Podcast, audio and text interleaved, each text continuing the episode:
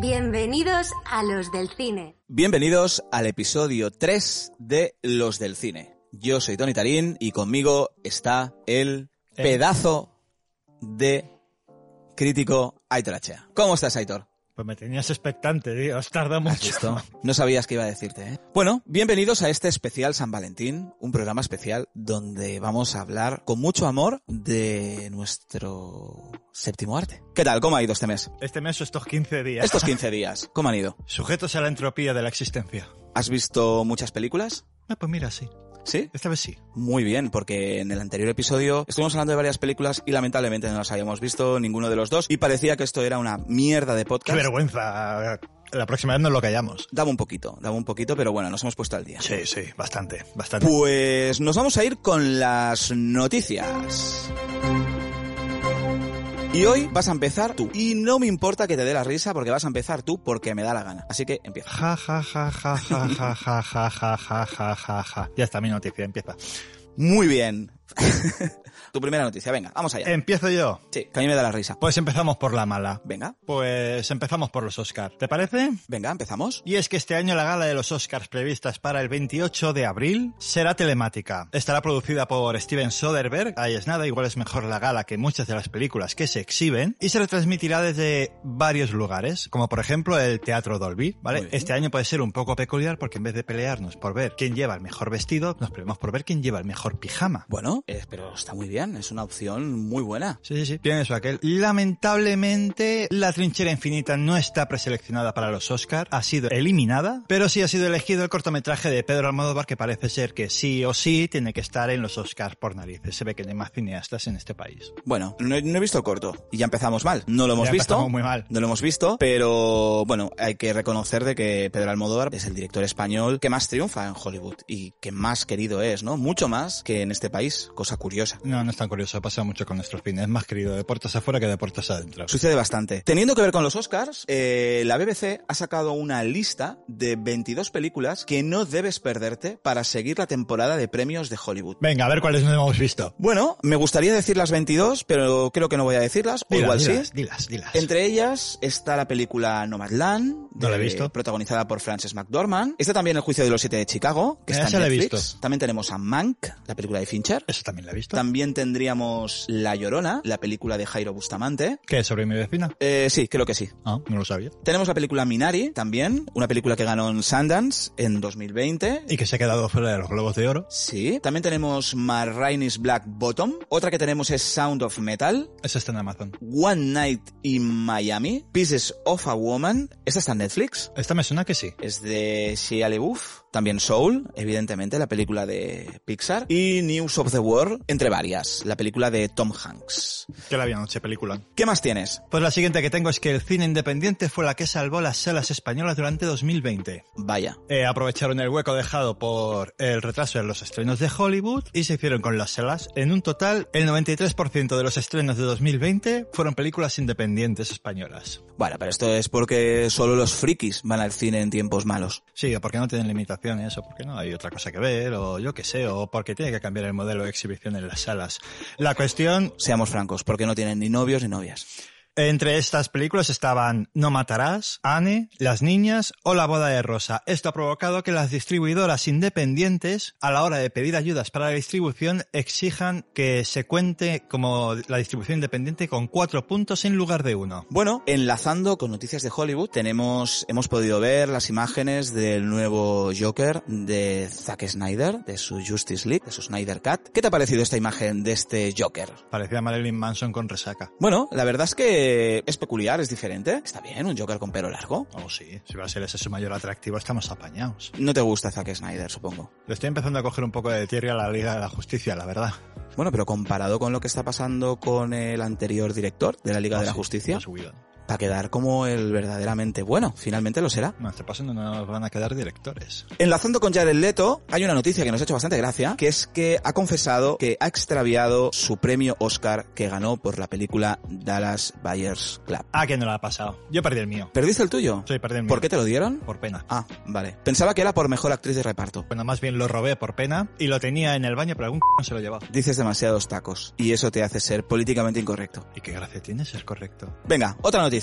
Pues mira, por políticamente incorrecta ha sido despedida Gina Carano de The Mandalorian. China Carano, ¿por qué? Bueno, igual por comparar a los la supuesta persecución a los republicanos que hay en Estados Unidos ahora mismo con la persecución a los judíos por parte del partido nazi. Y otros comentarios, era una historia que ya venía de viejo. La noticia me va a pillar por sorpresa. Disney tiene en sus cláusulas que se evite cualquier tipo de polémica política, social o de comportamiento, tanto en redes como en prensa, lo ha incumplido, pues mira, chica, a freír espárragos, se siente, lo sabías. Es lo que, lo que no se sabe es lo que pasará con el personaje. Bueno, supongo que lo se lo darán a interpretar a otra persona, supongo. Ya está sonando Lucy Laules. Bueno, está bien. También referente con Hollywood, tenemos todas las quejas del equipo, tanto técnico como artístico, de la nueva película de Misión Imposible, porque según ellos, lo que está haciendo Tom Cruise con sus medidas extremas en set es una pesadilla. Esta gente no coge el transporte público, ¿verdad? No, yo creo que no, no saben lo que es. Aquí ya lo han portado. También teniendo que ver con Hollywood, una noticia que a ti te va a gustar mucho es eh, que peligra la carrera en Hollywood de Army Hammer, que es un actor acusado de canibalismo. El protagonista de Call Me By Your Name fue vinculado a prácticas sexuales extremas y la industria cinematográfica le está soltando la mano. ¿Qué te parece? Pues que no suelten mucho la mano a ver si se la van a hacer. A ver, ¿Has practicado canibalismo alguna vez? conmigo mismo. ¿Y qué tal? Nada, tengo la carne muy correosa, me falta sustancia. Lo extraño es que no te cogiera una úlcera. No, pero algo de cagalera sí que me dio. Muy bien, y vamos con otra noticia. ¿Qué tienes? Va. Pues la siguiente noticia, nos vamos al cine español. Jaime Vaca, guionista de Los Serrano y de la serie Élite. ¿Qué final? ¿Qué final de Los Serrano? Sí, pues ahora vas a entender por qué se escribió ese final. Detenido por tenencia de drogas. De muchas drogas. Bueno, pero yo creo que eso ya se sabía, ¿no? ¿Alguien que hace ese final? ¿Cuál es la novedad? Pues que ha sido detenido. Tenían que haberlo detenido cuando escribió el guion de Los Serrano ya desde el principio de la serie. No tenían que esperarse al final. Por Dios, qué espanto. Y no solo de Los Serrano, sino que es guionista también, autores de guiones de física y química, creo que Élite también. Eso explica por qué sabían tanto de drogas los personajes. Ahora, las fiestas nocturnas deberían ser apoteósicas en esos rodajes, ¿eh? Madre mía. Bueno, y volvemos a Hollywood. Yo siempre vuelvo a Hollywood, vuelvo a glamour, no como tú, ¿vale? Y es que Hollywood Reporter ha confirmado que Stacy Ossie Kufur, escritora de HBO Watchmen, ha sido elegida para escribir el guion de la película de Blade, de Marvel Studios. ¿A ti te gusta mucho Blade? La de Del Toro, sí. ¿Qué tal? ¿Qué opinas de esta noticia? Pues habrá que ver qué sale. A mí la serie de Watchmen me gustó mucho. Así que, ¿Qué más tienes? Venga. pues mira, las acusaciones contra maltrato en los rodajes contra Josh Whedon acaban de aumentar. No te rías, tío, que esto es un tema muy serio. Perdona, perdona. Es que siempre que me río sacas un tema serio. Tras las acusaciones del actor Ray Fisher por malos, mala conducta y abuso de poder en la Liga de la Justicia, de varios extras y del actor James Masters en la serie Buffy, más actores de Buffy se han sumado a la protesta, bueno, más actrices de Buffy se han sumado a la protesta, en la, entre las que está Charisma Carpenter, que participó en Buffy y Ángel, al cual acusado de maltrato psicológico al director, dado que la mujer Wow. estaba embarazada, estando embarazada, él la llamaba gorda, y de hecho después de su parto la despidió. Ah, también se han sumado Michelle Trachtenberg, Sarah Michelle Gellar, que se han desmarcado completamente de la figura del director, aunque no quieren entrar en polémicas. Y la última ha sido Amber Benson, que también participó en Buffy, que ha calificado el ambiente del rodaje como tóxico. Lamentablemente van saliendo noticias cada vez más de acusaciones. No va a ser la última, estamos completamente seguros. Lamentable. Bueno, si se confirman todas las sospechas, tampoco nos va... A mí personalmente no me va a doler mucho el no ver más a este señor, porque sus películas tampoco son... A mí no me gusta demasiado. sus películas la me gustaban, sus No me gusta Snyder, no me gusta Zack Snyder, pero tampoco me gusta él. ¿Por qué te den? Bueno, y teniendo que ver también un poquito con la polémica, ¿vale? Es que HBO emitirá Allen contra Farrow, una serie documental sobre la relación tóxica entre Woody Allen y Mia Farrow. Consta de cuatro capítulos que analizan uno de los mayores escándalos públicos de Hollywood y podrá ser vista desde el 21 de febrero. Una relación muy tensa que acabó muy muy mal y que aún colea. incluido. Y que aún colea. ¿Y quién interpreta a estos dos? Pues es una serie documental. Ah, creí que era de ficción. No escuchas. Tienes que No, la camiseta es negra. Ah, perdona. ¿Qué más tienes? ¿Qué más tengo? Pues mira, nos vamos a Asia. Venga. ¿Vale? Takeshi Kitano dirigirá Kubi, o Cuello en nuestro idioma, un film histórico sobre el asesinato de Oda Nobunaga, uno de los tres unificadores de Japón en 1587 y que estará interpretado por Ken Watanabe. Se ve que tampoco hay más actores en Japón. Vaya. Sí, Kitano también participará como actor en la película, aún está por ver, pero de momento la dirige y que Kitano dirija siempre es una buena noticia. Sí. Le gusta a quien le guste. Bueno, tenemos malas noticias y es que el rodaje de Animales Fantásticos 3 se ha detenido de forma indefinida debido a un caso positivo de COVID-19 dentro del equipo de producción. Ah, menos mal, creí que iba a ser dentro de los animales. La cinta tenía programada su estreno para el 2022 y es una película que, bueno, que parece encarnada por la mala suerte, la verdad. Sí, porque tras el despido de Johnny Depp, ahora viene esto, que será lo siguiente, a ver si les van a secuestrar al equipo en Brasil. Parece que tiene un gafe la película. No debía de pasarme por el rodaje. Bueno, otra noticia es que hemos echado un primer vistazo al tráiler de Old, la nueva película de M. Night Shyamalan que con suerte llegará este verano, protagonizada por Gael García Bernal, Vicky Krieps, Alex Wolf y Eliza Scanlen, entre otros. ¿Qué te ha parecido? Curioso. Defínelo más. Bueno, no sé, eh, que tú vayas a la playa y que de pronto tus hijos tengan 40 años, pues no es muy normal. Es que tampoco puedo decir mucho porque no he dejado de entrever demasiado la película. No, el tráiler es muy interesante, la verdad. Recomiendo verlo, muy interesante. Aparte es un director de que yo creo que siempre es muy interesante todas sus obras. Sí, interesante. Esa es la palabra que estamos buscando, interesante. Interesante. Interesante. Podrías decir muchas cosas, pero algunas se irían hacia lo malo, otras hacia lo bueno, entonces nos quedamos ahí, en un terreno plano, porque Interesante. su filmografía tiene de todo. Sí. ¿Qué más tengo por aquí? ¿Digo la mala o la buena? Di la buena. Vale, el director Kim Ji-won, el actor Song Kang-ho y el productor Jae Choi forman una productora en, sur, en, Corea, en Corea del Sur, obviamente, con la que dar salida a jóvenes talen- talentos del mundo del cine bajo la tutela del director Kim Ji-won. Vale, Para los que se estéis preguntando, Kim Ji-won, como Tony me está diciendo con su gesto ahora mismo, es el director de películas tan simpáticas y amables como Encontré al Diablo, El Imperio de las Sombras o la descacharrante comedia El Bueno, el Malo y el Raro, donde homenajeó a Sergio Leone. Y a Song Kang-ho, que es un actor, le pudimos ver en Parásitos el año pasado y en otras obras maestras como Memo- Memories of Murder, The Host o Snowpiercer. La película, no la serie.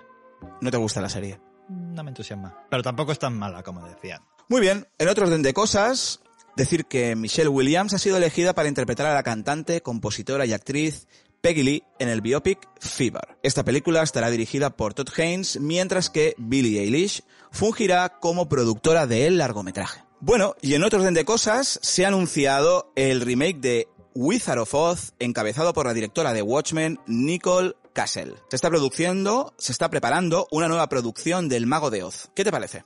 ¿Te gusta el Mago de Oz? Vale, ahora yo pregunto, ¿es necesario hacerlo, este remake? ¿Por qué? ¿Qué, pasa? ¿Qué, qué- qué van a aportar?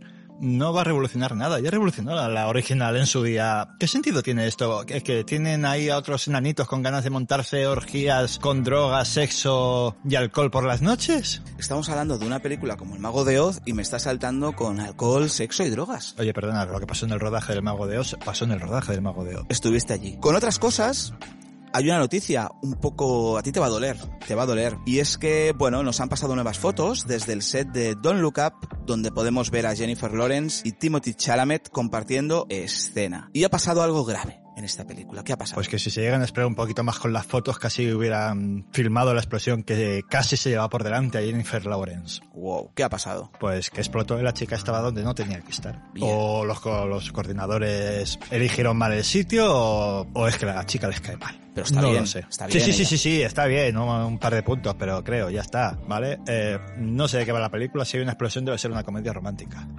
¿No salió Leonardo DiCaprio también en esta película? Sí, y Meryl Streep. Y tenemos malas noticias. Y es que Tom Holland dice que ni Tobey Maguire ni Andrew Garfield serán parte de Spider-Man 3. Y ha dado unas declaraciones. Y es que no estarán en la película. Que a menos que le hayan ocultado la información más importante, que cree que es un secreto demasiado grande para que se lo oculten. Con lo cual, toda esos- esa que iba saliendo de que iba a haber un multiverso de Spider-Man en acción real no va a suceder. Fíjate. Tú querías que sucediera. Honestamente, más pilla, la verdad es que me da un poco igual el Spider-Verso. ¿No te importa? No, de hecho a mí me mosqueaba que hubiera tanta filtración. Al fin y al cabo, se estuvieron guardando todo en game un año y pico. Por no mencionar todo lo que se están callando de la serie de la Bruja Escarlata y Visión, que no se ha filtrado nada en absoluto. ¿Me estás diciendo que se ha filtrado esto, en serio? Eso parece. En otro orden de cosas, hemos podido ver un avance de los actores que va a tener Pedro Almodóvar y que por fin va a contar con Aitana Sánchez Gijón. Y esta noticia sí que te gusta. Esta sí, porque ya no sabíamos si no trabajaban juntos porque no querían, porque no les daba la gana, porque no coincidían las agendas o porque se caían mal. O quizás porque a ti te gusta Aitana Sánchez Gijón. ¿A quién no le gusta Aitana Sánchez Gijón? A Pedro Almodóvar hasta ahora. Tú sí. ¿Qué más tienes por ahí? Tengo una triste noticia, Tony. No, una triste noticia, por favor, no. Sí. Bueno, por lo menos no vas a acabar con ella. No, Vale, no. venga, suelta. No, me queda la curiosa. Eh, ha fallecido el actor Christopher Plummer a los 91 años. ¿Cómo te Cierto. quedas? Pues fatal, la verdad. Fatal porque era uno, un actor mítico. ¿Quién no lo ha visto en Sonrisas y Lágrimas? ¿Quién? Sí, un papel que curiosamente él odiaba. Pues es el más famoso. Suele Sí. pasar. Ganó el Oscar en 2010 siendo el actor de mayor edad en ganarlo, tiene ese récord. Vale, y aparte de esto, pues le podemos ver en películas como El Dilema, Up, 12 monos, Testigo silencioso, la última fue, una de las últimas fue Puñales por la espalda, donde tenía quizá Ujú. de las mejores escenas de la película. Sí. Y tiene pendiente de estreno Heroes of the Golden Mask, al cual le pone la voz a un personaje. Y también destacar que participó en un exploit de la Guerra de las Galaxias dirigido por Luigi Cozzi, llamado Starcrash. Ahí te quedas. Cobró 20 mil dólares por 20 minutos de película. Madre mía. No, perdón, por dos días de rodaje. Bueno, dejando las malas noticias, otra noticia que tenemos es que Pedro Pascal, el actor de Mandalorian, y Bella Ramsey de Game of Thrones han sido elegidos para interpretar a Joel y Ellie en la próxima serie de The Last of Us, el videojuego. ¿Han dicho quién es el guionista? Mm, yo he estado buscando y no lo he encontrado, porque me hice la misma pregunta que tú. Pues quien sea, el pobre desgraciado va a tener trabajo, pero duro y arduo por delante porque es quizá uno de los videojuegos mejor escritos que me he topado en mi vida. Y de hecho me da mucha pena decirlo, pero estoy encontrando las mejores, mejor, mejores guiones en los videojuegos que en muchas películas. Me lo creo. Otra mala noticia es que quedarán sin empleo 450 empleados por un cierre de un estudio de animación de Disney.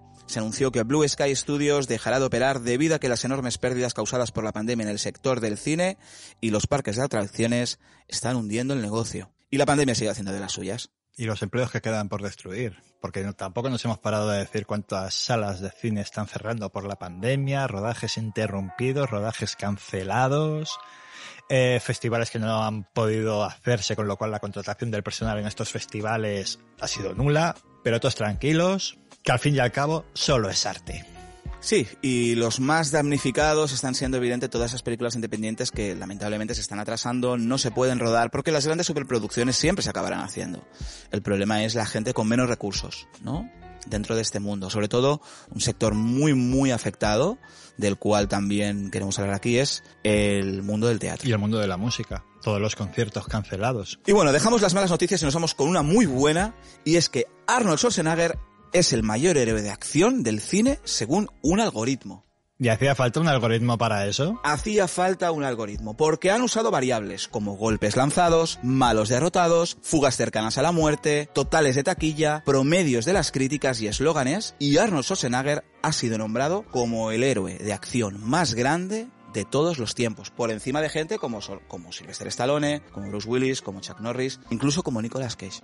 ¿Hacía falta un algoritmo para eso? Yo lo necesitaba en mi vida. Es algo que no sabía que necesitaba y fíjate, me ha ido muy bien. E- Es el choche, e- es Conan, es Terminator, es el de Comando, el tío que arrancaba árboles a puñetazos. Bueno, y Nicolas Cage es, Era- el, es, el, es el de Next. Eh, sí, pero el choche tiene esa rareza en su filmografía que es el último gran héroe donde se reía de sí mismo. y Chuck Era un Norris, ejercicio de meta- eh, Chuck Norris, le quitas de la... Espera, me voy a esconder que este tío lo oye todo y seguro que me lleva una patada voladora de las suyas. Bueno, y nos vamos con la última noticia que espero y deseo que no sea triste. No, es de titular desconcertante. A ver, vamos allá. Pues vamos con la noticia desconcertante del día.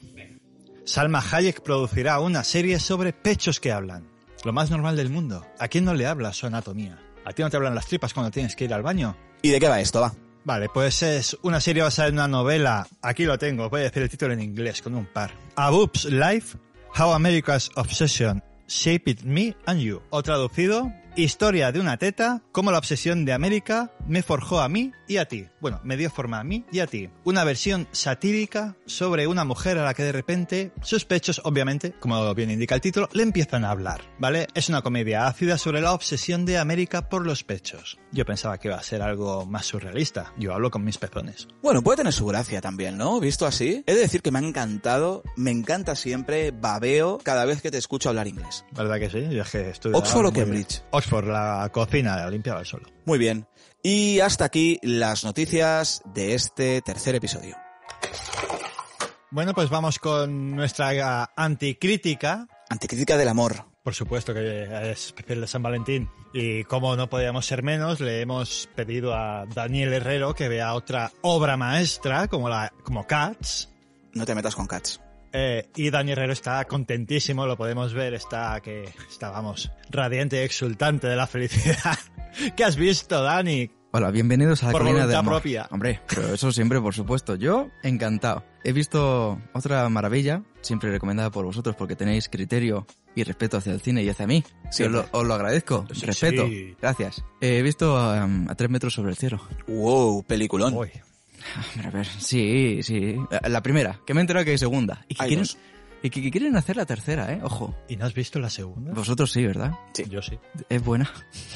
Ah, tendrás que descubrirlo. No, yo no descubro eso, no pasa nada. Eh, a ver, ojo, como siempre digo, yo o soy muy tonto o es que me gusta mucho el cine. Yo siempre busco las cosas buenas. Creo que soy tonto, pero bueno. Está protagonizada por Mario Houses y creo que es del 2010 o así. Sí. Yo no sé si hoy en día un- una peli tan especial la podrían hacer hoy en día. Me explico. Me ha gustado, pero ojo, cuidado con el mensaje que suelta, que es bastante tóxico. Por favor, niñas y niños que ven esta peli, no lo toméis en serio.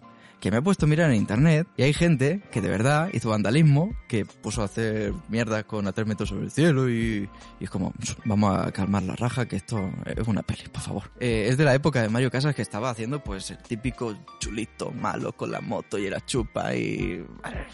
Bueno, ok, no pasa nada. ¿A vosotros os gustó? Eh, no. No, no, es que por favor... ¿Cuál yo- es el argumento? Así que no me acuerdo mucho. ¿Por por qué se llama a tres metros sobre el cielo? Yo aún lo estoy descubriendo. Ah, qué bien. Porque es que lo suelta en medio de una frasecita así, es que cuánto me quieres y pues a, tres metros sobre el cielo es como, hostias. Y, y encima pone música como, oh, qué frase, qué, guion. O sea, es la típica historia del chulo y la chica que no rompe ni un plato y que son polos opuestos y, pero, pues mira, por, por conveniencia del guion, pues, pues se gustan y se enamoran. No hay mucho más, eh, ojo, que, que mm, lo siento. No sé, yo tengo curiosidad de ver la secuela, por dónde tiran, y la tercera parte, que espero que la hagan, y me grabaré viéndola, porque seguro que es un, es un evento, ni los Avengers. Eso no es nada, comparado con Mario Casas y... Entonces no te ha gustado. No rescatarías nada. No, no, ojo, ojo, ojo. Vamos a calmarnos. Mm, hay cosas que yo salvaría. Yo no voy a hacer mucho spoiler, porque respeto el spoiler, no como otros. Te estoy mirando a ti, Tony. Sí, lo sé. ¿Por Los qué? spoilers son buenos y todo el mundo lo sabe. No, no. Son buenos. Te ayudan a mejorar la, la experiencia de la película. Déjame adivinar, el negro muere. No es negro. Entonces, ¿quién muere? Pollo. Pero ojo, ¿Con Mm. cabeza o sin cabeza? con cabeza. Es que tiene, tiene WhatsApp, pero no me lo he inventado. Es que hay uno que se llama Pollo. pero No, yo de, to- lo de- que, de toda la vida. lo que rescataría en serio es, olvídate de esta pareja que no merece la pena para nada. Coge a, y ojo cuidado, a Pollo y a Pepito. ¿Y no hay otro que se llame mayonesa? Para completar el bocata, digo. Manda la mierda. eh. Manda la mierda. Manda la mierda. A la, a la pareja de los co... Y decíamos de, del Tony con la muerte de Christopher Plummer. Y ojo, coge a Pepito y a Pollo y las aventuras. Ni Frodo ni Sam. Esta es la pareja del, sig- del siglo. Es que me emociona. O sea, es una relación espectacular que se rompe. no quiero hacer spoiler, pero uno de los dos palma. Ay, Pollo. no. Para el caldo. No me acordaba. Me acabo de acordar ahora, ¿eh? O sea, de verdad. Este pero no lo ha visto, es mentira. Yo sí está, que sorprendido, visto, ¿no? está sorprendido. Si no veas. Oh, yo Dios. me acabo de emocionar con Pollito. Pero no pasa nada. Está muy bien, ojo. te- son dos horitas que yo lo hubiera recortado, pero... ¿Cuánto lo hubieras recortado? eh, ¿Una hora cincuenta y ocho? más, más, más. Sube, sube. ¿Una hora cincuenta y nueve? Tira, tira, tira, tira. Yo Deja por lo menos los créditos, tío. Bueno, los créditos por respeto a quien ha hecho eso, pero vamos, mucha gente va a hacer tal obra maestra, por supuesto. Ah, de verdad, mm, está bien. Tiene, yo creo que Mario Casas, menos mal, hoy en día hace películas y papeles que son interesantes. Tony, Perdón, ¿cómo? eh, tenía dos. Vale, vale. Y de alguna manera madura. Sí, ha hecho pelis con Alex de la Iglesia que coño, está guay. Y ojo, eh, que la última que hizo la de No Matarás, creo que la han nominado, eh. Está nominado. Está nominado. Y yo la vi en el Festival de Sitges y... Yo la vi ayer en casa. No, el otro día, en casa. Y a ver, ojo, que va un poquito de este rollo, ¿vale? Un poquito más heavy, porque joder, pero oye, está, está bien, es entretenida, al menos, no pasa nada. El cine es para entretener, punto, no pasa nada. Y, y la recomiendo. Yo, oye, si esa tarde de parejita y tal, miradla. La viste solo, ¿verdad? Sí. ¿Qué pasa? No, nada. ¿Qué nota le pondrías entonces? ¿Sobre 10? Sí. Un 10. Muy bien. Entonces te ha gustado mucho. Ah, encantado. Pero porque va sobrado regalando Eh, nota. Yo siempre. ¿Y qué más tienes? Aparte de una obsesión por pollo... Que ¿Y no- Pepito? Y Pepito. No nos olvidemos de Pepito. Ah, esta sí que vais a flipar un poquito. Seguramente es una película antes conocida, espero que no. Se llama eh, Barridos por la marea. A ver, a ver, vamos a ponernos serios. El director es Guy Ritchie. Guy Ritchie, hijo mío. Yo, yo no sabía que tenía relación con Madonna. ¿Y que eran pareja. En el mundo de la felicidad. Porque Guy Ritchie, después de hacer esta peli, Yo creo que por esa época estaba en el Chiqui Park. Ahora tengo flashazos de Vietnam. Bueno, no sé. Eh, Después de la peli, rompieron. Pero es que es normal. Pero es que es muy... es- Esta sí que la voy a rajar. Yo lo siento, pero yo, yo defiendo una peli que es la de 3 metros sobre el cielo, que ya tengo suficiente con mi vida. Que luego tengo que ver otra maravilla para el siguiente programa, así que ya lo veréis. Esta no. Esta no se libra. Vamos a ver. Guerrichi, he quitado la gafa. ¿Qué te ha pasado? Me refiero... Yo no soy ultra conocedor de, de su filmografía. La última creo que fue Aladdin. No. Oye, cada uno con su... co- Casi. La penúltima. ¿Has visto? Eso sí. Está corrigiendo otra vez, ¿eh? No hay- No hay manera, ¿eh? Que soy profe. Es mi, es mi Voy a trabajo. poner otra vez la gafa por verme en serio. Pues eso, después de de hacer la película se divorciaron. No me extraña. Yo no sé Madonna. Yo no soy un gran fan. No sé vosotros. Pero... Pero ¿por qué no se centran en lo suyo? Me refiero, ¿qué manía de una cantante o un cantante que dice no, ah, quiero ser actor? ¿Tú has estudiado? No. ¿Tú qué coño haces de actor? Quédate en la música. En serio. Pero no es necesario. Es un capricho que ha hecho decir, Mario, por favor, yo quiero una película mía. Pero en medio de la película me pone un momento para que yo cante. Y el Mario, como un buen Mario, dice, claro que sí, hombre. Como buen marido o para callarla. Es buen Mario. O sea, no pasa nada. Oye, que ha pagado, ¿eh? Para verla, ahí para hacerla. Si tienes un momento ahí, Sí, pero sé. hubo gente que pagó para verla. Yo me alegro de, de no haber pagado. Ay, no me digáis que la fuisteis a ver al cine. Mm, yo- No. Pero tengo cosas buenas de la película. Me gusta mucho el tratamiento de color de la película. Me gusta mucho. Pero si parecían conguitos, tío. No. Yo en es Blue que and Orange, que me gusta había- muchísimo. Yo no me podía fijar en el color. O sea, ahí pasó... La playa era bonita. Hombre, la isla es bonita. Sí, y... Porque, a ver, para quien no lo sepa, o sea, empieza como una comedia que dices, "Bueno, al menos me reiré, pero con la peli, no de la peli. Que ese es el problema. Yo tengo que diferir de vosotros, ¿eh? porque así como todo el mundo raja de Madonna en cuanto a actriz, yo tengo que decir que siempre se ha esforzado y ha luchado por, por hacer, querer hacer siempre buenas películas. No le ha salido bien, le ha salido muy mal. Recordemos Shanghai Surprise, recordamos El cuerpo del delito, eh, son películas fallidas, pero se valora mucho la intención. Yo, no sé, yo la valoro. Pero De nadie hecho. valora, yo qué sé, cuando me despierto un lunes que tengo que ir a clase, ¿por qué no me valoran esas cosas? ¿Por qué hay que valorar? No. Porque no eres Madonna. Bueno, dame un tiempo, ¿vale? Vale, ok, te lo daré. Vale, por favor. Pues eso. Empieza como una comedia. Muy mala. Porque es bastante triste las situaciones, esos chistes malos. Es que no sé, es como... Pero es que luego se vuelve ultra dramático, muy serio. Y es como, ¿por qué? ¿Por qué? ¿Qué eres? ¿Qué quieres, eh, Guy Ritchie? ¿Qué eres? ¿Qué, ¿Qué pasa?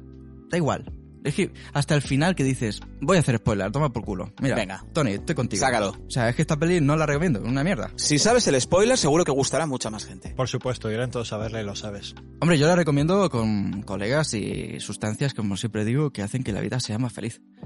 Siempre. La de Mario Casas no. Esa está bien. O sea, están en un barco con su marido, las mujeres y, y justamente, pues por X o por Y, da igual, tanto Madonna como uno del barco, ¿vale? Uno random, el pescadero o algo así, pues, pues se quedan en una isla varados. y tienen que sobrevivir. O sea, estos son dos polos opuestos que ni se gustan, se odian, se tienen tanto asco, porque al final hacen, eh, pues, mm, el amor. El amor, como bien se dice.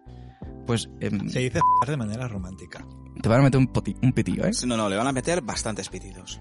Sexo. Ya hablaremos otro día. la- ¡Sexo! Pues al final es como, pues vale, y, y se demuestran su amor. Ella le hace un número musical espectacular, espectacular. Y el chico se queda con una carica de decir, joder, que es- esto es una diosa. Mm, al final la chica se va con su marido, porque es su marido, porque sí, pues por mira, por, por conveniencias del guion. Y el italiano pobrecico, pues, pues se queda ahí llorando y se corta ahí. Pero todo muy dramático, ¿eh? Cuando empieza como una puta comedia. Me da igual si me ponen pitidos. Es una puta comedia. Es que muy mal. De verdad, si me recomendáis películas, no quiero ver más de Madonna, por favor. A que le encajetamos el cuerpo del delito. Pero, pero, pero, pero, o sea, Sería peor Sangre Surprise. es peor. Es o un peor. doblete. Es peor. Es peor. Sí. Sí. Increíble, pero cierto. Pues yo me cago en la puta madre que le parió a Guy Ritchie. Pero no es de Guy Ritchie, Gay Surprise. No. me da igual. Me he cagado en su padre por, por la película que he visto. Bueno, y vamos a censurar, vamos a tener que censurarle más que a ti. No me ¿Estás importa viendo? cuántos pitidos me pongan. Es una puta mierda. Muy bien, Luego dices, pues acabó nuestra sección amorosa. Gracias a todos. Os quiero. Nos vemos en el próximo programa. Para todos ustedes. Pasad un buen San Valentín. Ah, no os preocupéis, si estáis solos. Tomaos un coñac y... Y haceos una buena... Muy bien, y en este tercer episodio, este episodio de amor, nos vamos con Irene y sus críticas. ¿Qué tal, Irene? ¿Cómo estás? Muy bien, vosotros.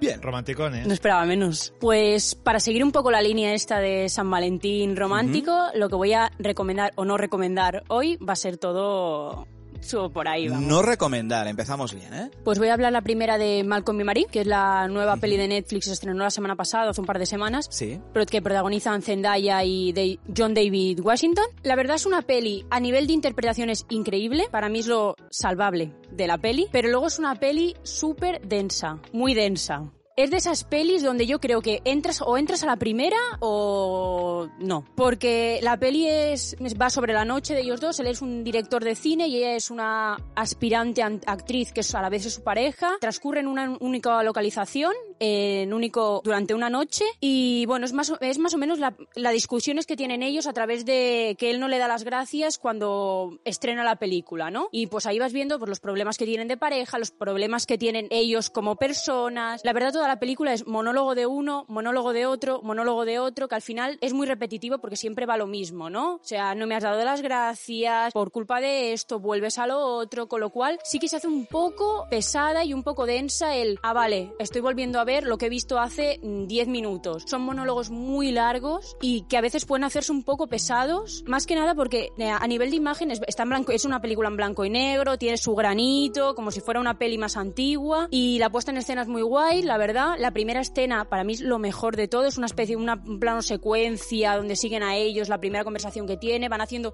de hecho a mí es lo que más me gustaba, al principio tú ves cómo se van discutiendo, cómo se están echando en cara cosas, haciendo cosas cotidianas, ¿no? Zendaya al principio está haciendo unos macarrones, eh, sale a fumar, pero luego se llevan algo muy, un diálogo, diálogos muy pesados, muy densos, monólogos que a la vez pienso que sí que es un poco teatral, la, esa imagen de incluso a nivel de planos, y sí que esas- esos diálogos son más típicos como te- diálogos de teatro que en sí Ujú. diálogos de cine, ¿no? O sea, Sí. ellos están gritando y son súper elocuentes con lo que están diciendo, que casi te hace, haces ver que eso es falso, ¿no? Tú quieres dar la imagen de una pelea entre parejas y toda esa elocuencia al hablar, ¿no? O sea, te hablan como si fueran unos grandes, como súper diplomático todo, que hay mucha gente que la ha comparado con la de historias del matrimonio. Sí. Y no hay comparación, por ejemplo, en eso, ¿no? Cómo discutían en este caso Diferente. Mm. Ellos discutían y tú veías una discusión real, ¿no? Y aquí lo ves como yo te estoy contando un monólogo de lo que siento, luego tú me contestas y la verdad ese, ese tono de repetición se puede hacer bastante pesado. Sí que creo que si eres de los que entra al principio en la película te quedas. Y para mí lo destacable de la película es la actuación de ellos dos. Ellos dos son muy buenos. Es- ¿Cuánto y- dura? No llega a las dos horas. Creo que se está, en la hora 50 una cosa así. Sí, porque si no podía haber sido duro, ¿eh? Podría haber sido muy duro. La película ment- acabas mentalmente cansado.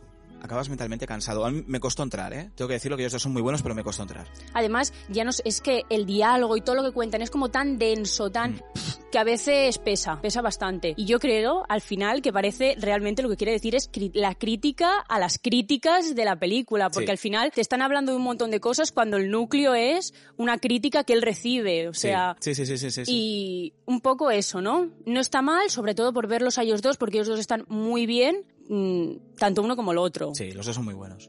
Sí que- es verdad que son bastante opuestos porque Zendaya, pese a que lo que dice es muy duro, mantiene mucho la, la serenidad y él en cambio es súper, es mucho más histriónico, Es ¿no? más visceral, sí. Sí. El personaje es así ya. Pero bueno, de, de hecho creo que la película está hecho para eso. O sea, está hecha para, para que ellos dos se luzcan de una manera, Totalmente. ¿Qué otra Yo- cosa? Yo creo que para un actor es genial hacer una película así. por supuesto. Además, todo ese tono teatral que te da estar con el actor, creo que la película lo tiene. Pero es verdad que se te puede hacer un poco cuesta arriba. Muy bien. ¿Y qué más tienes? La ¿Qué más has siguiente que voy a hablar es Salir del ropero, que es una película que se estrenó el año pasado, que ahora está, acaba de salir ahora en Netflix y aquí hay tela, ¿eh? Sí. Negativa. Ah, Wow. Iba a preguntar de bien o de mal. De mal, de mal. La peli es la historia de dos mujeres mayores que se van a casar y se lo van a contar por primera vez a las familias. La familia no saben, son dos mujeres que viven juntas, pero no saben de su relación. A mí la verdad me llamó la atención porque yo he visto mucho cine LGTB, pero el tema de las relaciones mayores nunca está tratado. Es un género que suele estar bastante escondido. Y la verdad vi, hostia, una comedia, va a ser así bastante amena, pero es que es desastrosa. O a mí me pareció desastrosa. Cuéntanos. Eh, la relación entre ellas es prácticamente nula en toda la película. La protagonista real es su... Bueno, salen la- los nietos de ellos, que son quien es David Verdaguer y Ingrid Johnson García. García. Eh, y la verdad, ella es la típica pseudo homófoba de lo llevo bien pero en verdad soy una homófoba y David Verdaguer hace un personaje que no tiene sentido no lo puedes hay un momento que se pone a hacer de mono saltando por unas mesas en un, en un restaurante y no entiendes absolutamente nada. Y realmente la peli es ellos dos discutiendo sobre sus abuelas cuando la trama es horrible. No está además hay un montón de personajes. Un, sale un cura una sobrina la madre que podrían hacer una peli coral bastante guay si tuvieran un mismo núcleo pero cada uno hace lo que le da la gana no hay un no concuerdan para nada la fotografía se salva porque está rodada en Lanzarote y es precioso pero planos que a veces dices ¿y esto qué me estás haciendo aquí Pinta bien señor? esto, ¿eh? Sí, sí. Da- Sí. Dani, toma nota.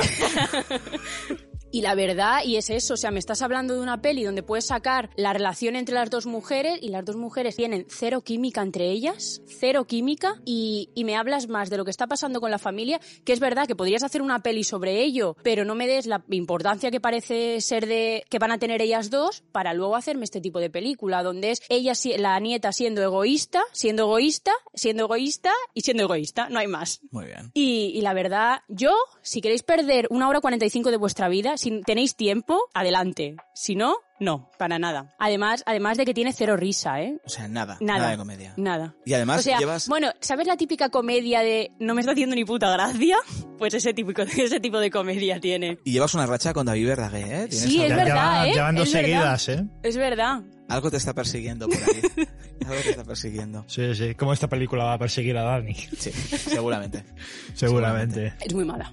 ¿Algo más? ¿Tienes algo más? Sí, voy a hablar de una serie para seguir también así en la tónica. Voy a hablar de Normal People, que fue una de las series más aclamadas del año pasado, del 2020. En España se puede ver en Star Place y la verdad, a mí la serie me ha gustado muchísimo. Creo que es una serie muy buena. Creo que va a tener su, creo que tiene sus detractores y puedo entender el porqué. La serie cuenta realmente la relación entre un chico y una chica desde sus momentos del instituto hasta pasado la universidad, o sea, todo ese periodo de tiempo. Y es una serie, pues eso, que te habla de, tus, de sus saltos, de sus bajos, rompen, vuelven a, vuelven a estar juntos. Y yo creo que lo bueno de la serie es que lo trata con mucha honestidad. O sea, cuando rompen, rompen y si te tienen que poner a llorar, lloran. O sea, es, es lo ves muy real. De hecho, desde el primer capítulo te metes en su relación y cuando ellos sufren, sufren con ellos. Además, es esas pelis, esas series donde no hay un bueno, no hay un malo, a, a todos les buscas sus luces, sus sombras, ella hace cosas mal, él hace cosas mal y los puedes llegar a entender. Sí que es verdad que es una serie lenta, es de, es de de planos quietos, muchos silencios, que creo que lo de los silencios favorece un montón porque el problema entre la relación es la falta de comunicación, con lo cual juega muy bien, es de estos que cada plano, cada instante dice algo entre ellos. De hecho, son ellos los dos grandes protagonistas de la serie, sí que aparecen extras, novios, amantes, cosas que van teniendo, pero está la serie es ellos dos.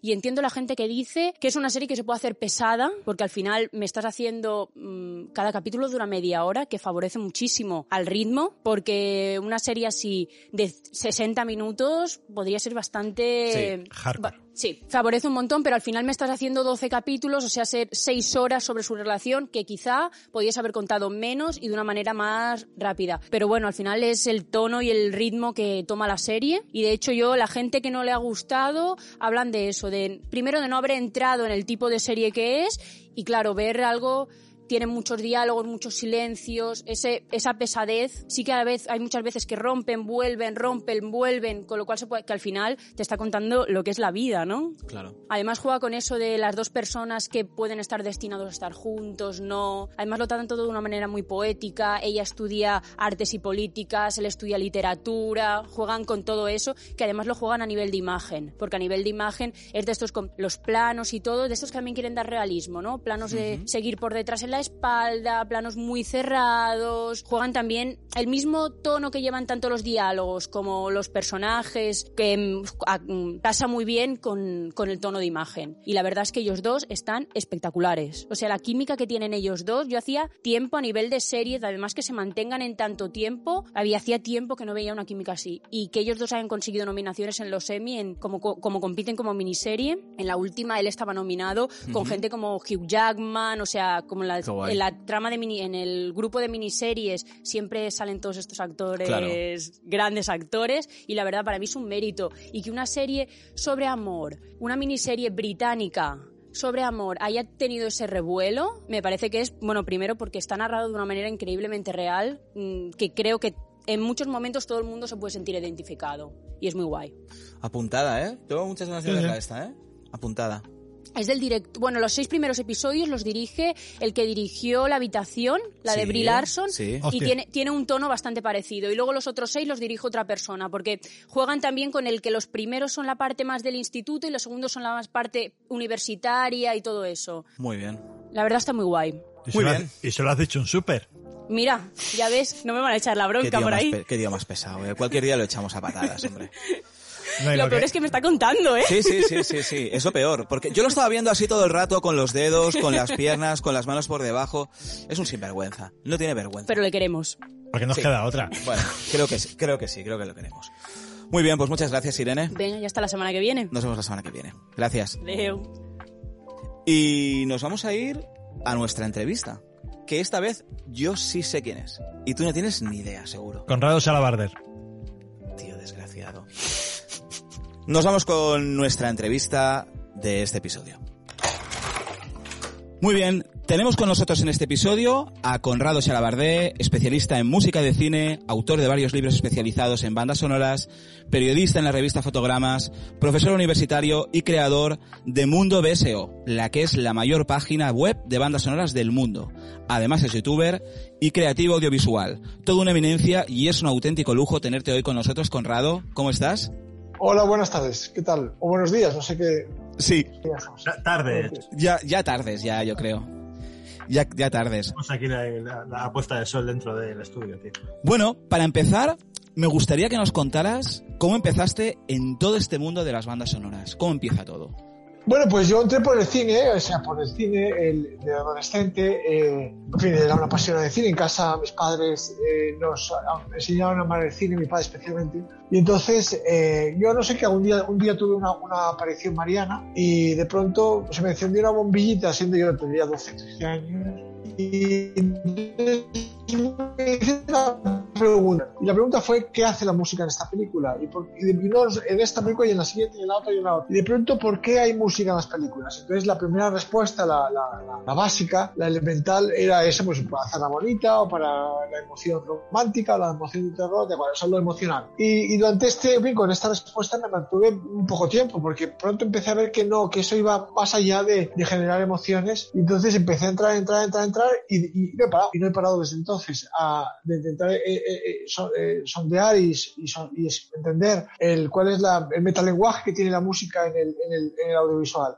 Y efectivamente, esa, esa fue la entrada. Cuanto más eh, eh, descubría, más necesidad, más necesidad tenía de, de de aprender más y sigo en ello. Que no, no, fin, sigo siendo un estudiante. Y, y ahí está, en, en, en, en aquel momento me pasó, en fin, os lo cuento, es una, una cosa que de- me, me pasó que, que yo, con 15 años, no, no, 14, 15 años, una, un adolescente inquieto y que mi, mi mamá, me acuerdo que mi madre me, me llevó por todas las librerías, que entonces había librerías de cine, y no habíamos, no encontrábamos ningún libro dedicado a este tema, no había, no, en España no había. Y entonces mi madre me dijo, oye, ¿por qué no te vas a la universidad de, de- de historia del cine, de historia, y preguntas ahí, eh, ¿qué te, qué te yo como fui ahí, no siquiera sé en qué puerta llamé, historia del cine, ah, en fin, y teclé, llamé a la puerta y me, me abrió un profesor que no sé ni esto, y entonces eh, ese profesor cuando le expliqué, eh, un niño de 14 años o de 15, cuando le explicó esa inquietud, con toda la ilusión, pensando que ahí por fin iba a estar la, la gran respuesta, la respuesta que me dio fue sacar un libro que había escrito él sobre cine polaco y decirme literalmente en la cara, decirme, eh, este Conrado, este tema de las músicas de cine no, no tiene ninguna importancia, no interesa nada ni a nadie, no, ti- no, no,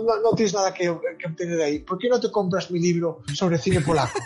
en, ese, en ese momento me, me sentí tan humillado, tan humillado, tan vejado, tan, tan pisoteado, que llegué a casa y me puse a llorar, y me puse a llorar. Y entonces eh, mi madre, eh, me- me- lejos de consolarme, me dijo, bueno, pues entonces lección aprendida, esto lo tienes que buscar por tu cuenta. Entonces me dio ejemplos de las, desde la Madame Curie a no sé quién, a la que dije, no, esto es tú, lo tienes que buscar tú y, y tienes que ir a buscarlo tú en las salas de los tienes y eso. Y entonces, eh, eh, efectivamente, gracias, probablemente si ese profesor me hubiese dicho, bueno, pues mira, léete todo esto, estos libros tal cual, a lo mejor yo era un adolescente, a lo mejor de pronto se me, se me pasaba la tontería y, acababa haciendo otra cosa, ¿vale? Pero fue ese estímulo de, que me negasen, algo que yo sabía que era importante, eh, eh, y además me, humillas, me humillasen de esa manera, tratándome de idiota, más el, ánimo que me dio mi madre de, oye, búscalo por tu cuenta, pues ahí estoy y, mi madre que ahora está en, el otro mundo, pues me está viendo y, y sabe que sigo, que sigo explorando, ¿vale? Entonces eso es, vino de ahí, vino de ahí.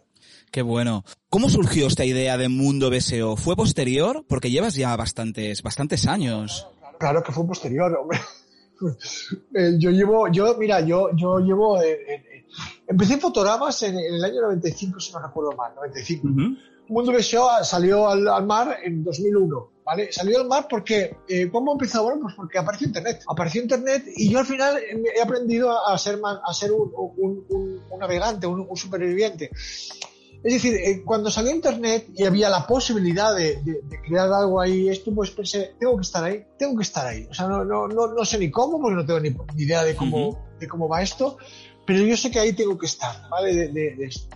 En el, en el periodo de fotogramas eh, sin Internet, yo recibía muchas cartas de, lectores y que me escribían y que yo les contestaba y tal y cual. Pero claro, era, era, era, era eso, era un, un- y, y cu- cuando, cuando, cuando, cuando apareció Internet y vi que había, pues no sé, no, ni me acuerdo que había en otras páginas web, que había interactuaciones y había, hoy me sé, eso es ma- maravilloso. Eh, eh, Mundo BSO apareció en el año 2001, yo llevo eh, en fotogramas desde el año 95, entonces en el periodo 95-2001 eh, eh, mi contacto con los aficionados era porque me escribían cartas a la redacción y yo las contestaba, ¿vale? Eh, eh, quien, cuando, cuando apareció Internet, eh, eh, yo vi, en cuanto, en cuanto vi Internet, vi que tenía que estar ahí, o sea, que, que, que era una, una herramienta increíble. Entonces, eh, nada, es que no fue muy automático, fue muy instintivo, fue verlo y decir, ahí, ahí hay que estar, ¿vale? Y, y con la idea de eso, de, de generar, eh, de generar una comunidad y sobre todo de globalizar el conocimiento, ¿vale? Pensé que tenía que estar ahí y entonces, mm, no sé si, esperé, no sé si entre que... Era también la época en cuando, cuando todas las webs aparecieron, más o menos, ¿eh? Igual yo eh, aparecí un año o dos años después de que eh, el boom de las páginas web, pero ahí estuve, ahí estuve, no quise esperar. Y efectivamente desde entonces pues se ha ido creando la, la comunidad de Mundo BSO en Internet y, y- y- en ello estamos, ¿vale? Es una, es una herramienta muy democrática, muy, muy, muy esto, en fin, eh, era, era, era, era un sinsentido no estar, o sea, era, era una, un- un- eh, si- cuanto más tiempo pasaba uno en Internet, sin estar en Internet, más uno se, se echaba para atrás, o sea, más, más uno quedaba atrasado y, y ya está, fue una cuestión de- también de supervivencia, es decir, Claro. eh, hay que estar ahí para, para avanzar. No, además te has ido reinventando y te pasaste también a YouTube como creativo de YouTube. ¿Qué tal la experiencia? No, no, no, no, no, yo no soy, no, eh, eso, la, la experiencia bien, o sea, no hay mala experiencia, mala experiencia es cuando te equivocas o cuando, cuando es, o sea, todo lo que haces por poco, esto, no, lo, eh, YouTube es otro mundo, ¿eh? yo, yo, no, yo no me considero, antes me has dicho que yo, yo no soy youtuber, youtuber es Altozano, por ejemplo, ¿vale? Que, que, que, a, que te, le tengo mucho respeto. YouTube tiene unos códigos que yo no sigo porque soy una persona con una edad y que tampoco tengo yo la, la el, el,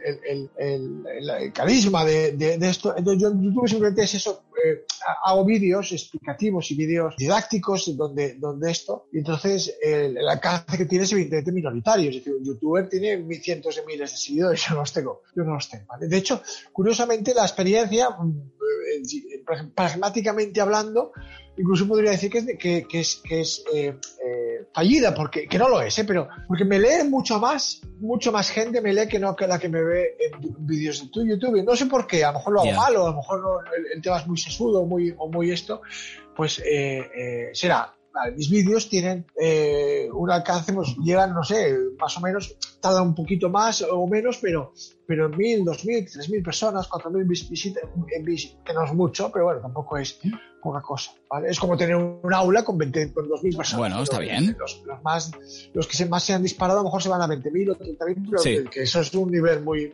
tuve muy, muy esto, ¿vale?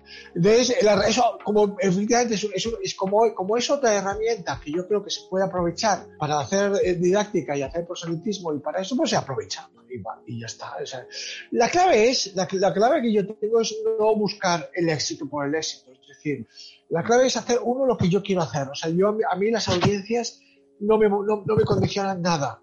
Eh, no me condicionan. El mundo de va de fábula, es decir, es la página web que más visitas tiene en el mundo de, de bandas sonoras en castellano.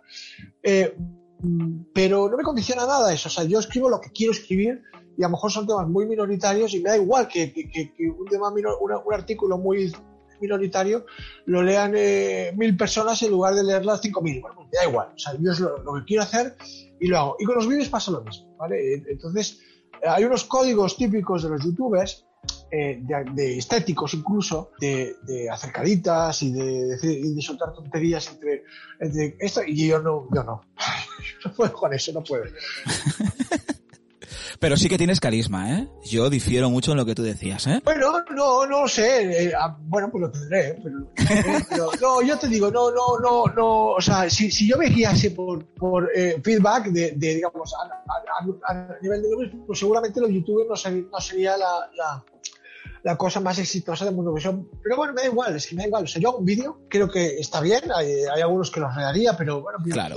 hay, hay de otros que estoy súper orgulloso. Ya irán creciendo, ya, ya irán creciendo y de pronto ves, ves eso que de pronto, pues a cabo de un par de años, pues tienen 100.000 personas lo han visto. Bueno, pues, vale, pues ya está bien, vale. Tampoco, tampoco sé hasta qué punto tú haces un vídeo sobre, me lo estoy inventando, ¿eh? sobre psicosis ah, y, y- y- y que lo vean 500.000 personas. eh, de, ese- de esas 500.000 personas, ¿a cuánta, le inter- ¿a cuánta gente le interesa de verdad el, el, el tema, ¿sabes? Ya. Sí, sí, sí, sí. Bueno, aquí tenemos a Hitor, que seguro que te va a hacer alguna pregunta así, preguntas un poco complicadas. Venga, va. Sí, complicadísimas. Venga.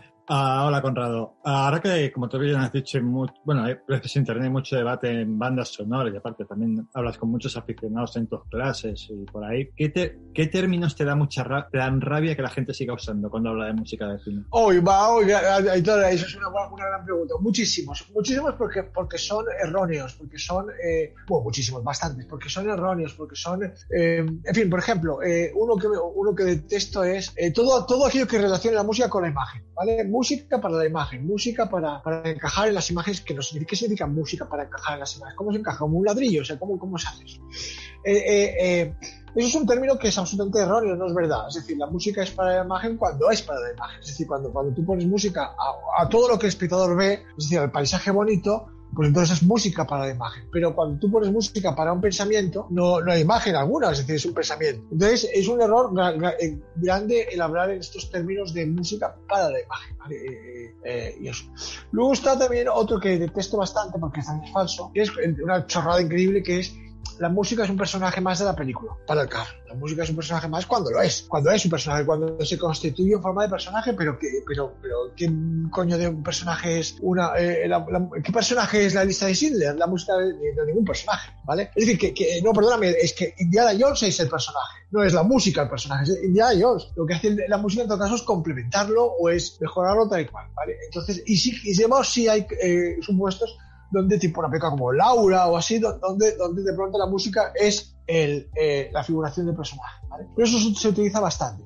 Una chorrada total es decir que la mejor música es la que no se escucha, bueno, o la que no se...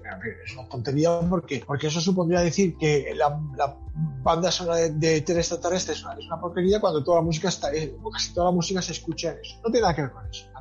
Entonces, básicamente, Aitor, son tópicos que eh, surgen del desconocimiento, o sea, de, no conocer lo que es la ciencia de la música en el cine. No la conocen, entonces, eh, tópicos, ¿vale? Tópicos. Entonces, pero claro, yo, eh, mi máxima, mi máxima es eh, todo aquello que tú afirmes, pero el, el cine lo niegue, queda negado. Y todo aquello que tú niegues, pero el firme, pero el cine afirme, queda firmado. Y eso no es una cuestión de, de- de debate ideológico, de debate, es un- una cuestión empírica. Es decir, si tú dices que la mejor música es la que no se escucha, yo te voy a demostrar la incontable cantidad de bandas sonoras, de películas, de escenas, donde la música es obligatorio que se escuche para que, para que sea buena para la película. Entonces, eh, tópico desmontado. Cuando tú me cuando tú, no, no, no, no digo tú, Aitor, cuando tú dices que la, la- la música va con las imágenes, yo te voy a demostrar infinit- en, incontables ocasiones que la música muchas veces no va ni no, no, desconsidera por completo la imagen, ¿vale? etc, etc, etc. Entonces, la, la mejor manera de, de combatir estos tópicos es eh, con, argu- con argumentos que están en las películas y, y por ello, en ello estoy. ¿Sí? Cuando, ¿Qué le dirías a un estudiante de cine? Porque nos escuchan muchos estudiantes. ¿Qué le dirás a un estudiante de cine cuando de repente inicia su corto y necesita, piensa en el tema de la música y normalmente siempre piensa en poner música de Michael Jackson, de Madonna, de artistas favoritos y nunca piensa en el tema del soundtrack, ¿no? No piensa en ello, lo tiene ahí como algo. ¿Qué le recomendarías tú que hiciera? Pues que sepa, que aprenda de cine, porque evidentemente si, si, si piensa en el- que piense que si piensa en esos términos, poquito sabe de cine, poquito sabe de cine, ¿vale? Eh, eh, eh, yo no lo contrataría, yo si fuera productor y tuviese esta actitud, yo no lo contrataría, ya con mi dinero lo, lo contratase porque no sabe de cine, o sea, una persona que, que- y desgraciadamente Sí. pasa mucho, mucho. O sea, que no, no, no, no, o sea, no, esto. Eh, por tanto, tienes que, ¿qué le diríamos? Tienes que aprender, hay, hay herramientas, pásate horas en Mundo Deseo leyendo artículos tal cual, y entiende que eh, la música es una de tus herramientas para crear la película, pero no solo a nivel emocional, sino especialmente de información y de narración. ¿vale? La música es emoción, evidentemente, pero ante todo y sobre todo es narración. Entonces, ¿cómo vas a emplear esa música para explicar tu película? Entonces, eh, en fin, es largo, ahora, me llevaría horas, pero, pero, pero eh, eh, es un poco como, o sea, es entender lo que, lo que es la música. Y la música no es una cosa que eh, tengas que tomar la decisión a última hora. Es decir, por ejemplo, por ejemplo, por ejemplo, eh, si, en una escena eh, eh, empieza la película con un paisaje bonito, eso es, mira, por ejemplo, eso es un buen ejemplo. Esto yo lo digo siempre en clase. Eh, tú tienes, el director tienes un paisaje bonito, ¿vale? De créditos iniciales y para los créditos. Y le pides al compositor, hazme una música bonita romántica. No le estás diciendo absolutamente nada. Pero eso es lo que este estudiante seguramente le diría al compositor. Quiero una música bonita y romántica porque visualizo eso. Vale. El compositor, como le has dado esa, esa, esa información que es nada, pues seguramente se irá al fin de semana a buscar esa música, ese, fin de semana se peleará con su pareja y esa rabia la volcará en la música y de pronto pondrá un chelo triste, ¿vale? Porque está triste y lo, y lo volcará en la música. El compositor traerá esa música con ese chelo triste, lo, lo, lo- empalmaremos con la escena y de pronto el paisaje se volverá triste, se volverá triste. Y el director dirá, hostia, es que esto no es lo que yo quería, porque yo no, la historia no tiene nada de tristeza y, y claro, estamos confundiendo al espectador. Eh, la historia no, no- esto me está confundiendo la película, es decir, esto no es la música que yo quería. Eh, entonces el problema no es el compositor, el problema es tuyo. El problema es tuyo que tú no has sabido explicarle al compositor cuál es la química de, de, de la música. No, entonces, claro, a nivel emocional no tienes nada que explicar, es decir, música bonita, vale, ya sabemos, música bonita, he hecho música bonita. ¿Cuál es el concepto de la música? ¿vale? Entonces, eh, en, en muchos es larguísimo esto. El, el, el, el director que solo sepa hablar de música en términos musicales, que no debería si no es músico, porque Claro. no decir barbaridades, y sobre todo en, términos en términos emocionales, no, no sabe. O sea, es que no sabe. el, director debería saber hablar de música sin hablar de música, porque para eso está el compositor, para transformar sus ideas en música, ni tampoco de emociones. Las emociones tienen que ser el punto de llegada, no el punto de partida, ¿vale? Por tanto, por tanto yo al compositor le diría, bueno, pues eh, eh, quiero que este paisaje eh, de se, que este paisaje se vea como un escenario romántico, tranquilo y, eh, y, y, y con, con, con, con, ilusión, ¿vale? Y algo va a empezar, algo, algo bonito va, va, a arrancar. Vale, pues con este compositor ya lo transforma en música. Pero yo no estoy hablando de emociones ah, con, el, con, el, con, el, con, el, compositor, estoy hablando de conceptos que, él me tiene que transformar en forma de música. Claro. ¿vale? Entonces, eh, no, me, no me puedo creer que un director no piense en esto. O sea, que cuando, oye, el estudiante este que, que, va a empezar en el paisaje, ¿cómo es que cuando has escrito el guion? ¿No has pensado en esto? ¿No has pensado en cómo quieres transformar eh, eh, la, la, visualización de la escena? Pues no lo piensan, no lo piensan. En fin, eh, es eso, es largo, ¿eh? Es largo de... Sí, sí que lo es, sí que lo es. Eso me lleva quizás también a, una pregunta, a otra pregunta, es ¿qué le dirías a alguien que quiere componer bandas sonoras? Pues lo mismo, lo mismo, lo mismo al revés. Al, eh, lo mismo, pero al revés. Es lo mismo. O sea, tienes que saber. Vamos a ver. Mirad, eh, en fin, que os voy a contar a vosotros que no sepáis. Comunicación audiovisual son dos palabras, dos, no tres. Quiere decir que es comunicación y es audiovisual. El audio no es un prefijo un prefijo de apoyo, ¿vale? Es decir, el audio es un todo del visual y por tanto no es que el audio apoya lo visual, sino que es que es todo, se, se, se, salvo que evidentemente no hagamos una película muda, ¿vale? Si hacemos una película muda podemos quitar el audio, pero no, es, no, no, no suele ser el caso. Entonces, eh, el, el, compositor que quiera dedicarse al, a, al medio cinematográfico, como el director que quiera dedicarse al medio cinematográfico, tiene que entender todo. O sea, tiene que entender el, el, el potencial del, de lo visual, pero tiene que, que, que conocer las herramientas de lo, de lo auditivo, que, que, no solo es la música, es también el sonido, ¿vale? Que el sonido no es una cosa técnica, es una cosa dramática. También puede ser técnica, pero, pero ante todo es dramática o incluso narrativa. Entonces, el, el, el, el que quiere hacer eh, cine, como vosotros que quiere hacer cine, tiene que saber de cine, es que este cajón, o sea, tiene que saber, tiene que saber eh, hacer cine, hacer dramaturgia y hacer narración y conocer los códigos de la, de, del lenguaje cinematográfico que no tienen nada que ver con los códigos del lenguaje musical. Tiene que transformar la música en narrativa y en dramaturgia. Entonces, el, el, hay que saber decir, evidentemente. El compositor que no propone, eh, porque tenemos hoy, hemos todo y tenemos un bloqueo, tenemos un problema en la película claro. y, y, y, y, a lo mejor la música puede solucionarlo, ¿vale? Puede solucionarlo. Entonces, el compositor que no propone es el compositor que obedece. Eh, entonces, el compositor que se quiera dedicar a, a, al cine, si cuando hay un problema que lo suele haber y el, y, el compositor y no es cineasta, pues eh, estará bueno, oye, mira, dime qué buscar. Que a mí no me metas en, problem en problemas eh, de tu película, que ya es un error, no es tu, no es tu película, es mi película también. Eh, no me metas en problemas y, y dime qué buscar, qué quieres que yo traiga. Vale, pues entonces, como no aportas soluciones, obedecerás. ¿vale? Entonces, hay compositores que ponen música a las películas y hay compositores que hacen cine con ellas. Entonces, el objetivo es que sean cineastas. ¿Quién sería para ti esa, en esto que estabas comentando, esta dualidad que puede ser director-compositor? ¿Cuáles considerarías que son los mejores? Una, un buen tándem, ¿no? Que se nota que, que, entiende siempre en sus películas lo que quiere contar.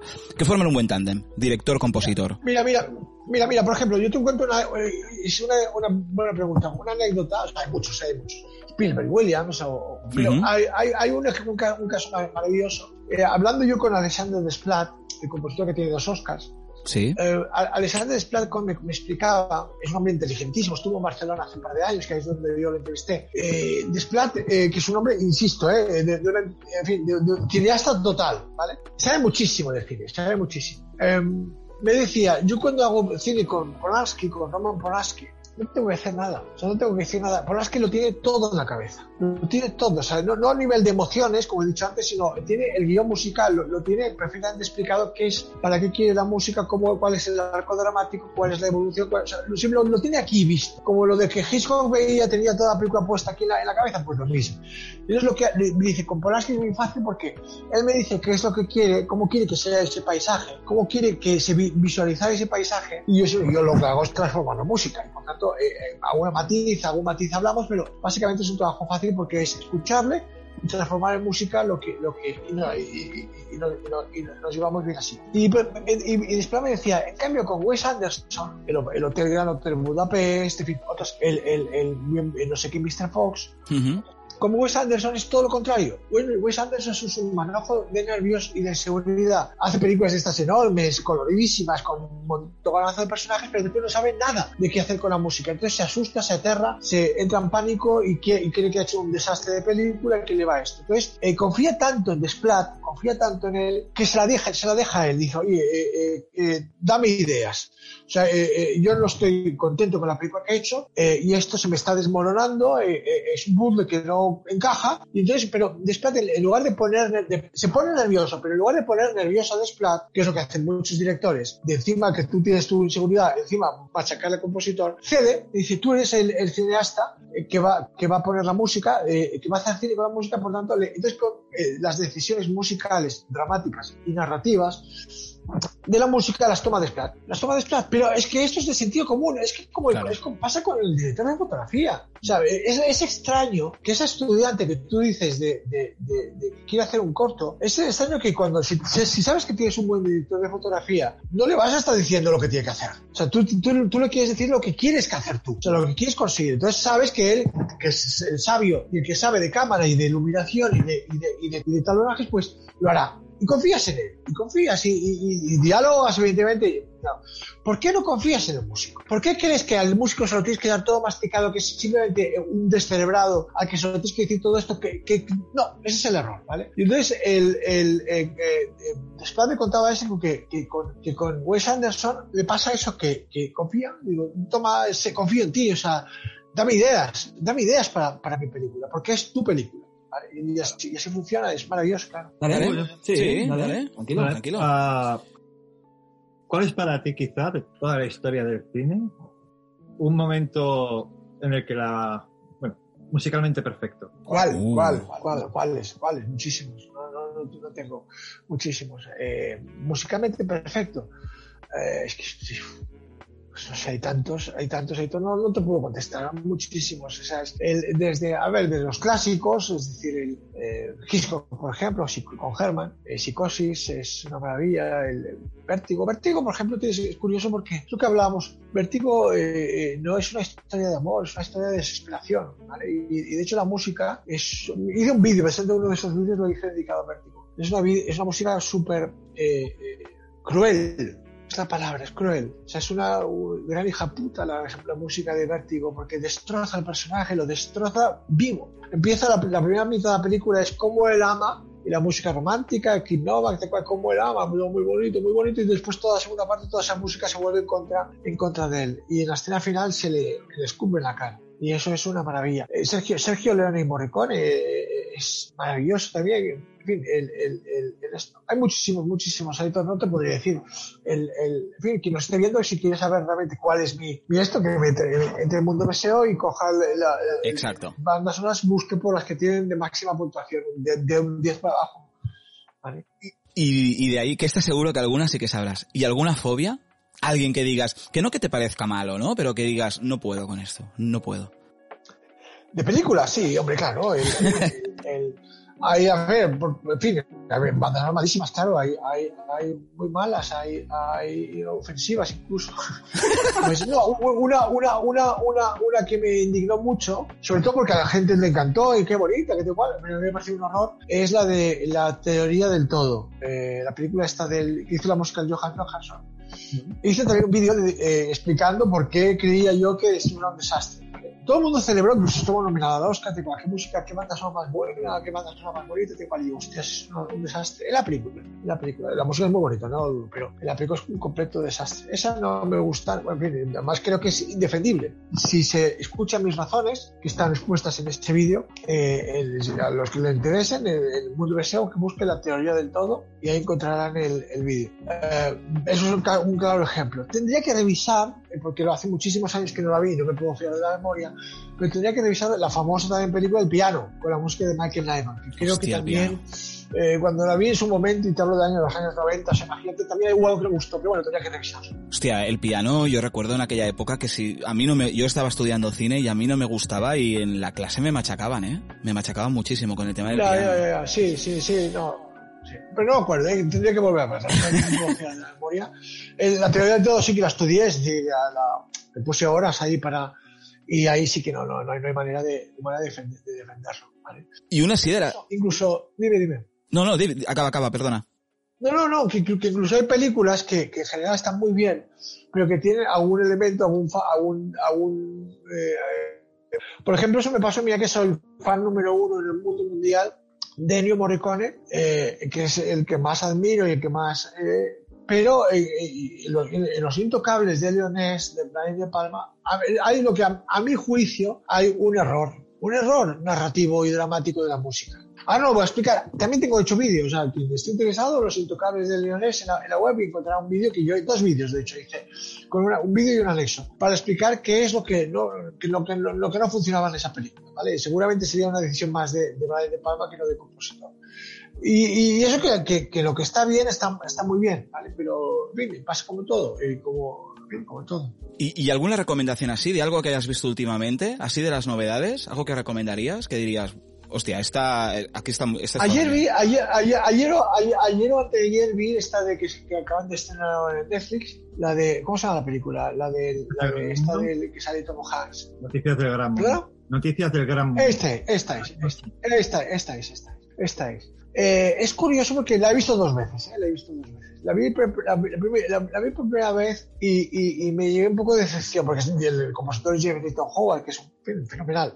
Pero me llevé un poco una, una decepción porque, porque todo- si veis la película, toda la música está eh, eh, detrás, ¿vale? Toda la música eh, siempre está, fin, detrás. No está, nunca, nunca toma la delantera en la película, o sea, los personajes siempre están por delante, ¿vale? Y entonces pensé que, que de alguna manera eh, eh, me daba la sensación incluso de que, de que el compositor había llegado tarde la película, es decir, que, que a lo mejor ya le habían dado la película hecha, no le habían dejado espacios para que la música pudiese ponerse delante, como, su- como suele suceder, eh, y por tanto digo, bueno, pues la voy poniendo. Claro, me, me pareció que al final acababa como muy plana y muy poco, muy poco interesante, ¿vale? Y entonces al final, en la escena final, la más emotiva, de pronto ahí sí, la música aparece y, y se suelta, tal cual, pensé, bueno, ya, ya está, ¿vale? Así de pronto, como un cazador, o sea, no hay un continuo, no hay una, una esto. Eso es la sensación que tuve cuando, cuando vi la película y, y de hecho escribí sobre ello, así en esto. Pero eh, eh, algo, y pensé, vuelve a ver, vuelve a ver, no vaya a ser que, que, que, que, me haya equivocado. Y efectivamente la volví a ver ayer o anteayer, y ayer, ayer la, la volví a ver. Y, y- y- entonces lo vi, lo vi, o sea, lo vi. Es, eh, dije, no, no, cuidado. Eh, eh, efectivamente la música está detrás, es decir, no, no, no hay esto, pero lo que, lo que hace la música no es ser explícita, es decir, no, es- no- es dejar que sean los personajes, el hombre y la, y la niña, los que lleven las riendas de- del carromato con el que atraviesan el oeste, pero el del carromato también de sus emociones. Lo, lo- lo que hace la música es generar una aura. La música no es narrativa, es decir, la música no está explicando nada eh, eh, eh, que no se vea ya en, en la escena, pero sí creo que lo, que lo que lo que hace la música es generar una aura, una aura que en este caso es de tristeza, una aura que se expande mucho al resto de personajes que habéis visto. Me pareció muy interesante, muy interesante porque lo que lo que lo que lo que hace Jeremy Tom Howard en esta película, tú lo puedes explicar en un párrafo, no, no necesitas más, lo puedes explicar en un párrafo, o sea, no, no, no, no, no necesitas una tesis doctoral. O sea, yo para escribir sobre, a- hasta, hasta que llegó su hora, eh, de, Sergio Leone, es, pasada, lo, porque es muchísimo lo que hay que hablar. Pero de, de este tipo de bandas sonoras, no, es con un párrafo lo tienes todo, todo bien, explicado. Y es suficiente, y es muy bueno. Entonces le, le, le, le di una, un segunda, una segunda vuelta a la película y la verdad es que me gustó mucho más. Eh, es muy sencilla, ¿eh? que, no, no, no tiene demasiada complicación, es decir, es generar un, un aura de, de, de desaliento, de tristeza, de, y está muy bien. ¿Por qué será? ¿Por qué será? Yo viendo la película pensé, ¿por qué será que casi todos los westerns son crepusculares? Que casi todos los westerns tienen ese punto de tristeza. ¿Por qué? Porque oye, estaban conquistando un nuevo mundo, estaban, estaban abriendo una nueva, un nuevo horizonte, una nueva vida, un, un- futuro. Y en cambio siempre se describe a los, a los personajes del western eh, con este punto, con este punto crepuscular, es decir, como que en parte supongo que es, claro, porque es que no son llegados, son huidos. Claro, Eh, claro, y, claro, y- y, eh, son, no, no son, no son bienvenidos, son rechazados. claro. Y entonces eso está fantástico, está fantástico. Y, esa película que os cuento es exactamente eso, es exactamente eso. Hay una, hay una pregunta que yo me gustaría hacerte y es que yo cuando estudiaba cine, por ejemplo, tenía en la asignatura de film scoring, tenía un profesor que siempre se metía mucho con, con una película y por cómo estaba hecha la banda sonora, que era Memorias de África, ¿no? Que decía que le encantaba la melodía, pero que había un problema, que es que cuando sales de la sala de cine y solo puedes acordarte de la melodía y poco de la historia, que es un error también. No, eso, es- eso es una tontería. Mira, ahí, tienes otra tontería. De las, de las Ahí tenemos otra. No, no, ahí tienes direct- directamente, directamente. A ver, la música tiene que ser eh, útil a la película. Que tú te acuerdes de la música, no te acuerdes de la música, y de, o de un tema o de otro es lo de menos. De hecho, de, de hecho por ejemplo, te, te diré, te diré que eh, hay temas que son extraordinariamente importantes en las películas, temas musicales, extraordinariamente importantes en las películas, que lo que conviene es que el espectador no los escuche. Que lo que conviene es que el espectador no los retenga. Y de hecho, y de hecho del planeta de los simios tatareando una música que es intatareable. ¿vale? En fin, eso es una tontería el, el, el objetivo es lo que, lo que hay en la película. Que lo, lo que después genere fuera de la película, el disco, el concierto, vale, pues eso es otra segunda vida que no tiene que ver con lo que es la película. Yo, con Memorias de África, profesor, al principio pensaba que te iba a preguntar el nombre del profesor, pero ya no, no quiero saberlo. Pero, pero eh, digo, porque yo tampoco, ¿sabes? Es- no es un tema tanto de Memorias de África, eh, es un tipo de banda sonora que yo respeto mucho, que es una banda, lo que yo llamo la banda sonora dérmica, es decir, una, una banda sonora de dermis, para que no, que no entra, no entra, o sea, no, no, no es, es, es de dramaturgia, pero no es de narración. Entonces, pero esto es, un, esto es muy común en John Barry, el compositor, que yo eh, también tengo escrito un artículo que fue polémico sobre el, sobre el tema de John Barry, porque es un compositor dérmico, no es un cineasta, ¿vale? Es un compositor que, escribe melodías, pero que son muy básicas, son muy, muy de, muy de, muy de, de, de adornar, de, de, de. Entonces, Memorias de África es una banda sonora, es una música que es dramática, evidentemente, porque toda música eh, aporta un elemento de dramaturgia, pero que es dérmica, es decir, eh, es, es eh, un envoltorio de la historia, ¿vale? Entonces, eh, es verdad que le, viene muy bien a la historia, pero, oiga, no sé, no, no, no, no, no, no, no va más allá de eso.